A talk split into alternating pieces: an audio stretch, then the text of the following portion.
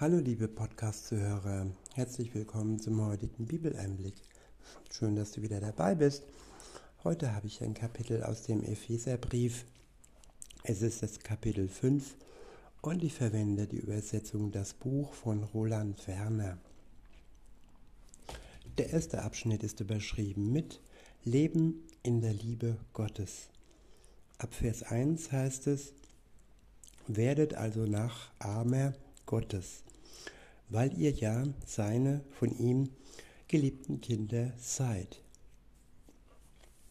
Ja, so wie es bei Kindern ist, die ihren Vater nachahmen und ähm, so soll es auch bei den Kindern Gottes sein, die Gott im Vorbild Jesu, wie er hier auf Erden war, äh, nachahmen. Weiter heißt es, Führt euer Leben als Ausdruck der Liebe. Genauso ist uns ja auch der Messias in seiner Liebe begegnet und hat sich sogar für uns selbst dahin gegeben, als eine Opfergabe, ja als ein Brandopfer für Gott, dessen Rauch wie ein Wohlgeruch aufsteigt. Ja, Jesus war das letzte nötige Opfer, das letzte Brandopfer, das als Wohlgeruch zu seinem Vater in den Himmel aufgestiegen ist. Und so sollen wir auch unser Leben Gott als Dankopfer hingeben, nicht als Brandopfer. Nein, es ist kein Opfer mehr nötig, um die Sünden der Welt zu ja, zu sühnen.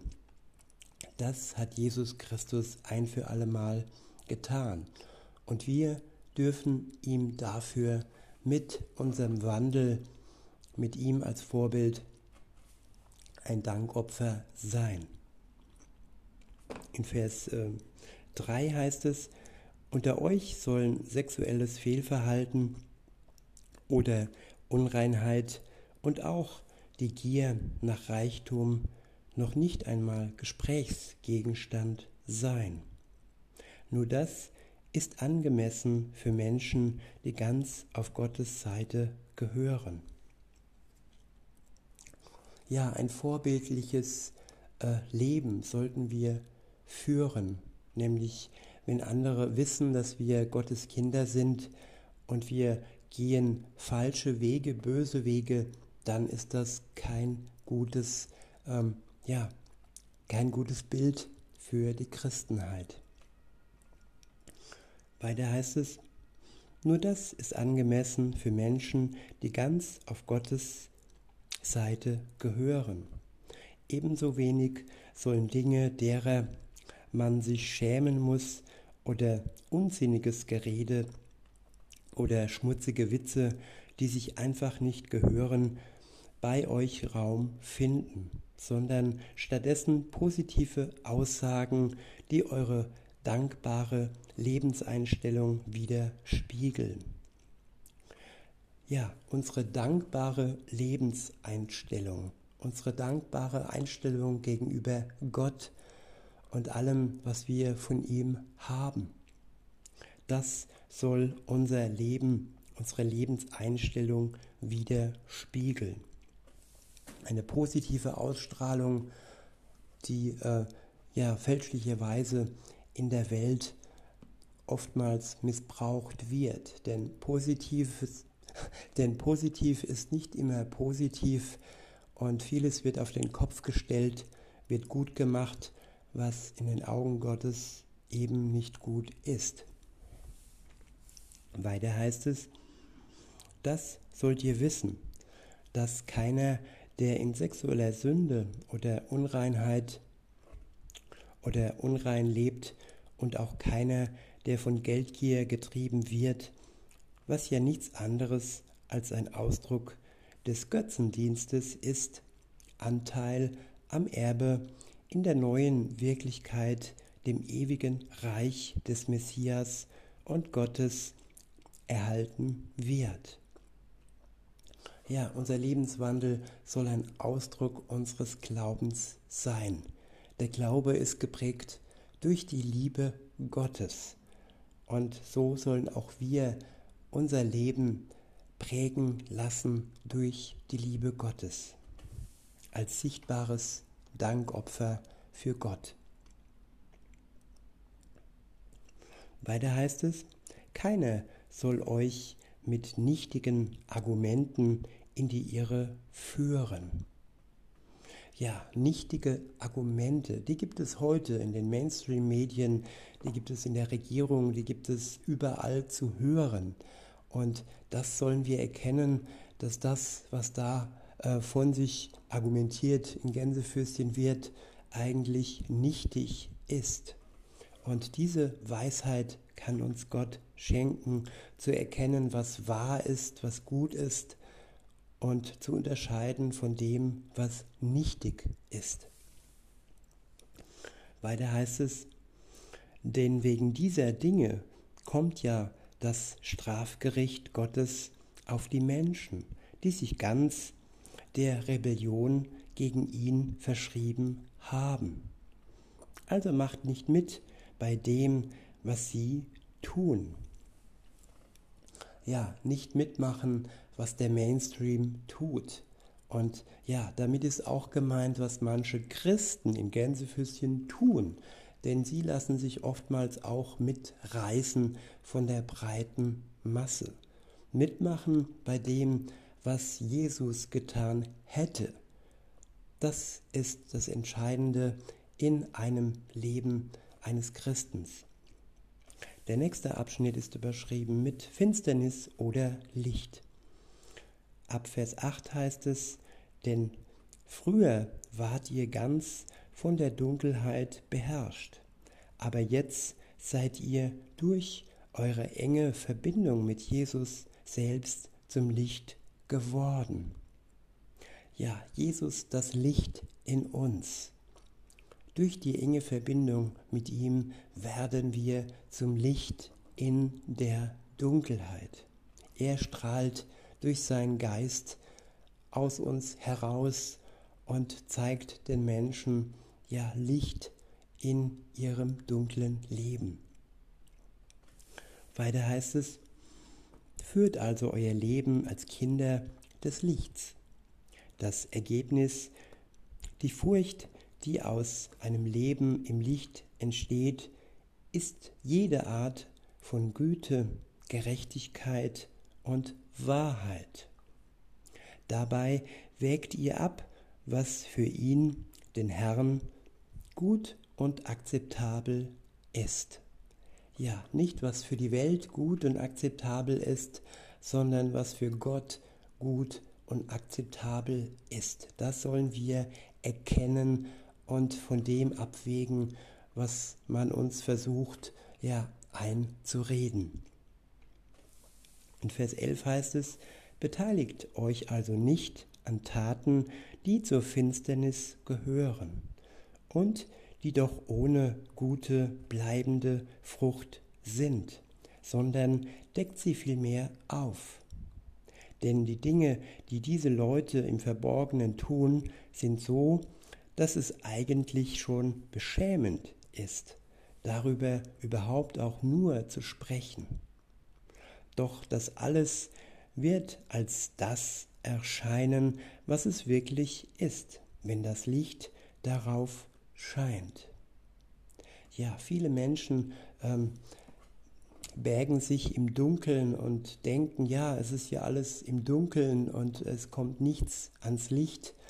Und spätestens, wenn Jesus Christus wiederkommt, kommt ihr dunkles und böses Leben ans Licht.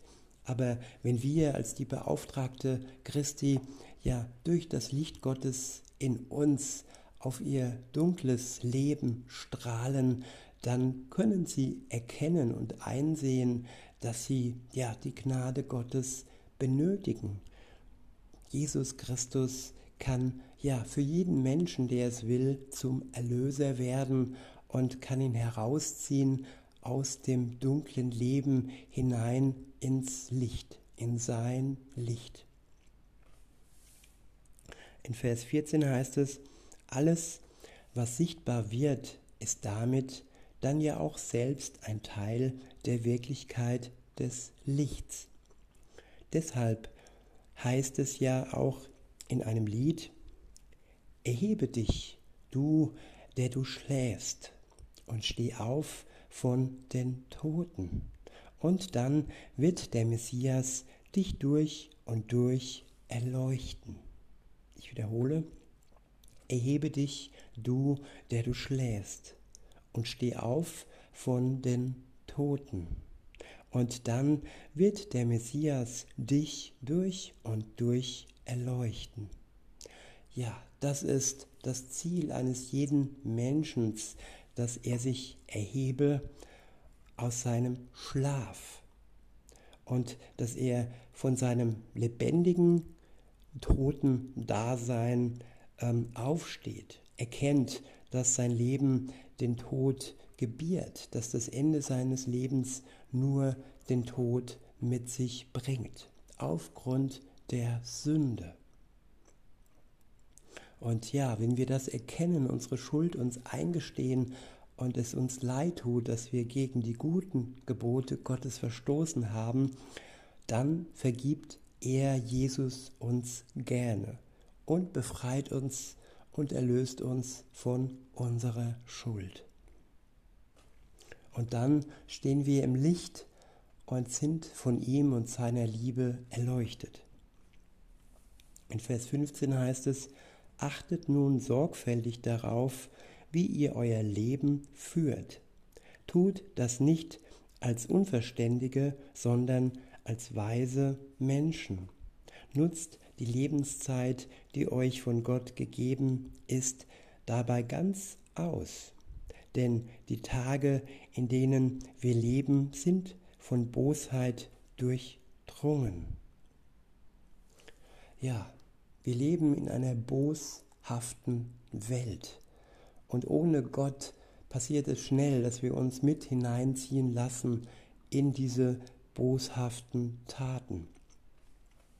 Weiter heißt es, lasst euch also nicht verdummen, sondern bemüht euch darum, den Willen von Jesus, dem Herrn, zu erkennen. Ja, wer sich Tag für Tag beriesen lässt berieseln von den Medien, der wird auf Dauer verdummt. Und wer auf das Wort Gottes schaut, der wird Jesus in dem Wort erkennen. Weiter heißt es, berauscht euch auch nicht mit Alkohol oder man könnte auch sagen mit Drogen, denn daraus folgt nicht als Chaos, denn daraus folgt nichts als Chaos. Ja, dann werden wir wehrlos, dann werden wir zügellos, dann werden wir unbedacht und dann sind wir von der Droge fern gesteuert. Weiter heißt es, sondern lasst euch mit dem Gottesgeist erfüllen. Ja, wenn der Geist Gottes uns steuert, dann dient das zum Guten. Wenn wir mit Gott, mit seinem Geist erfüllt sind, dann ist dies besser, als wenn wir uns abfüllen mit Alkohol oder mit Drogen. Weißt du, weiter heißt es, das könnt ihr miteinander tun. Erfüllt eure Herzen mit dem Klang von Psalmen, Hymnen und geistgewirkten Liedern und singt so Lobgesänge für Jesus, den Herrn. Und wenn ich hier lese, singe, dann heißt das nicht summt. Es gibt da so eine, ja, so ein Bund, der hat auf seiner Homepage geschrieben, äh, das Wort singen in Summen umgewandelt. Und wer dies tut, der wandelt oder der verändert auch das Wort Gottes. Darüber sollte man mal nachdenken wenn er möchte, dass wir ihm Lobgesänge ähm, bringen, dann heißt das nicht, dass man das einfach so revidieren kann. Weiter heißt es, im Namen unseres Herrn, des Messias, sollt ihr zu jeder Zeit für alle Dinge euren Dank Gott, dem Vater, ausdrücken. Der nächste Abschnitt ist überschrieben mit Leben in Gottes Harmonie.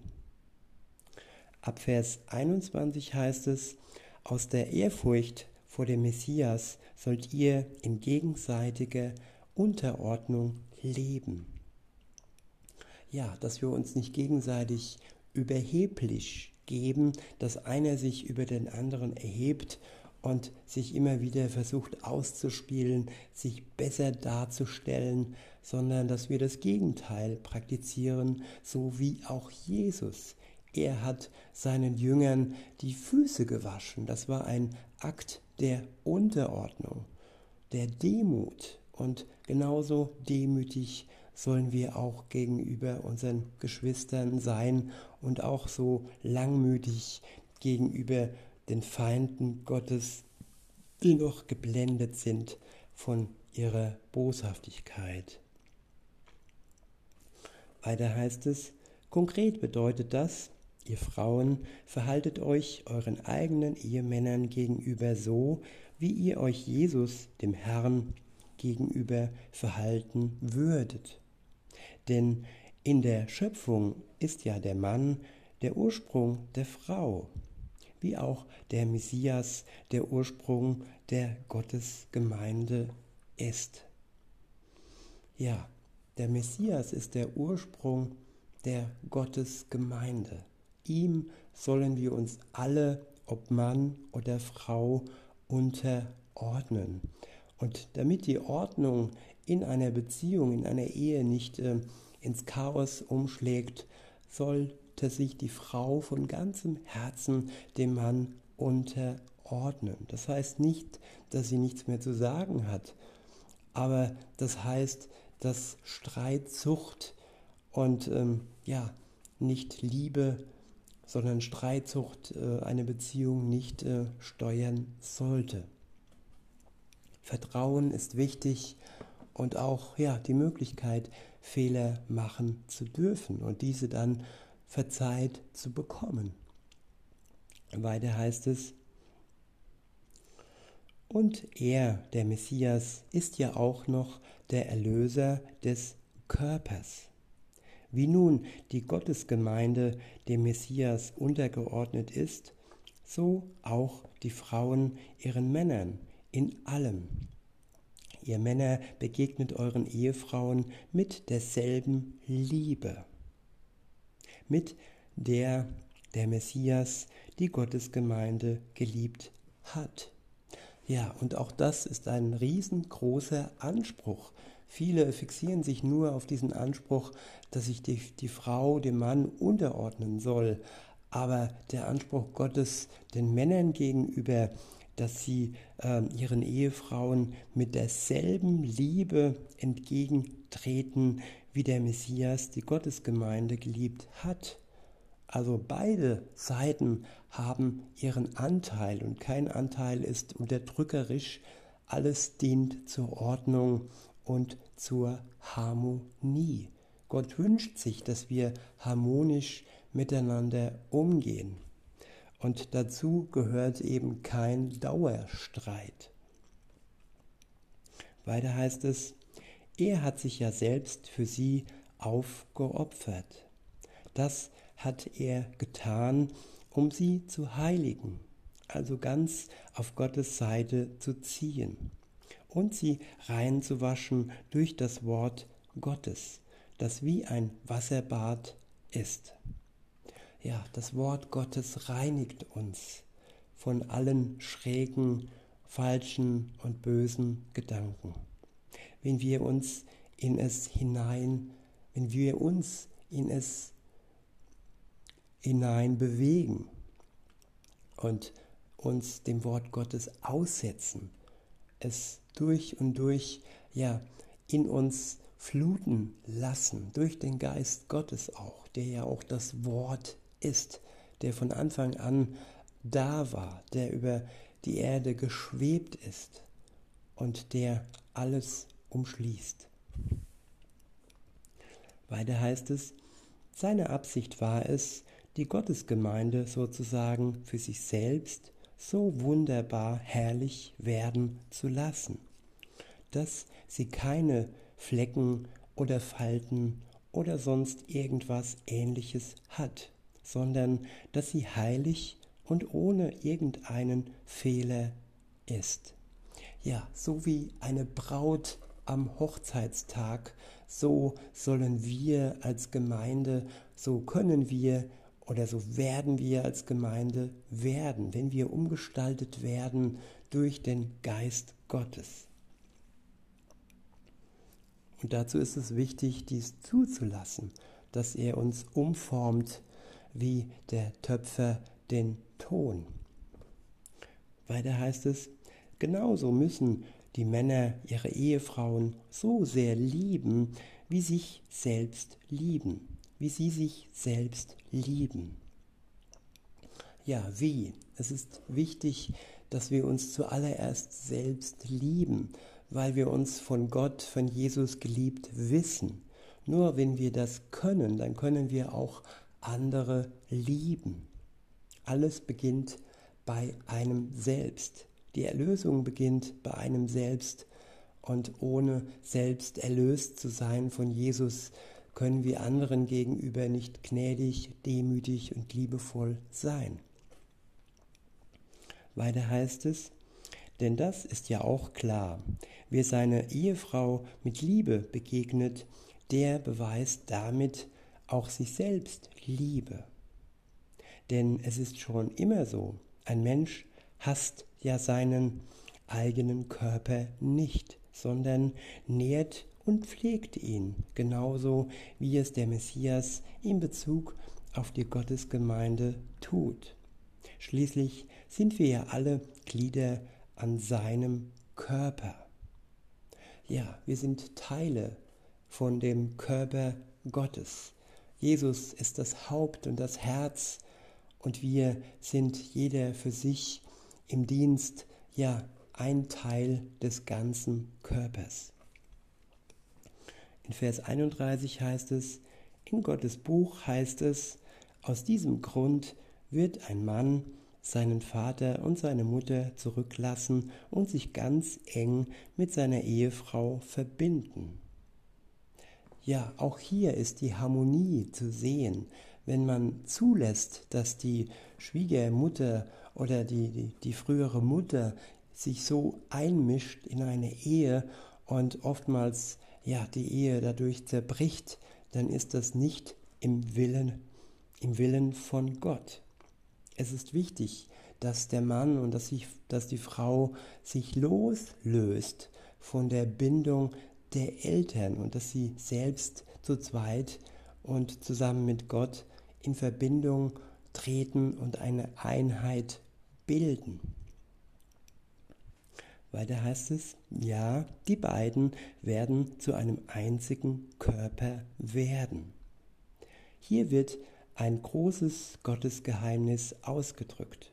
Ich beziehe diese Aussage nämlich auf den Messias und die zu ihm gehörige Gottesgemeinde.